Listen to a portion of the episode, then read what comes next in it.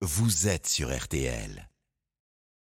Papier et crayon pour les parieurs, pour ceux qui aiment les courses et les chevaux, le rendez-vous de l'après-midi, le quintet bien sûr, et le retour comme promis de Dominique Cordier pour les pronostics, on en a bien besoin. Rebonjour Dominique. Rebonjour Stéphane, bonjour à tous. Direction Vincennes cet après-midi pour le quintet, un quintet d'exception, le prix de Paris, la marathon race des prix d'Amérique Récise The Turf. C'est la troisième belle course après les prix d'Amérique et de France qui est organisée sur les programmes de Vincennes pour les chevaux d'âge.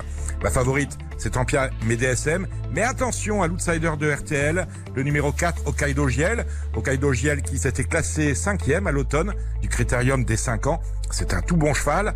On notera qu'il s'est essayé au qualificatif du prix d'Amérique. Il n'est malheureusement pas parvenu à décrocher son ticket d'entrée. Autrement dit, il s'est contenté de courses moins importantes qu'il a remportées. Il reste en effet sur deux succès très intéressants dans des quintés. Avec lui, plus c'est long, plus c'est bon. La distance est longue, justement, 4150 mètres. Il va terminer à l'arrivée.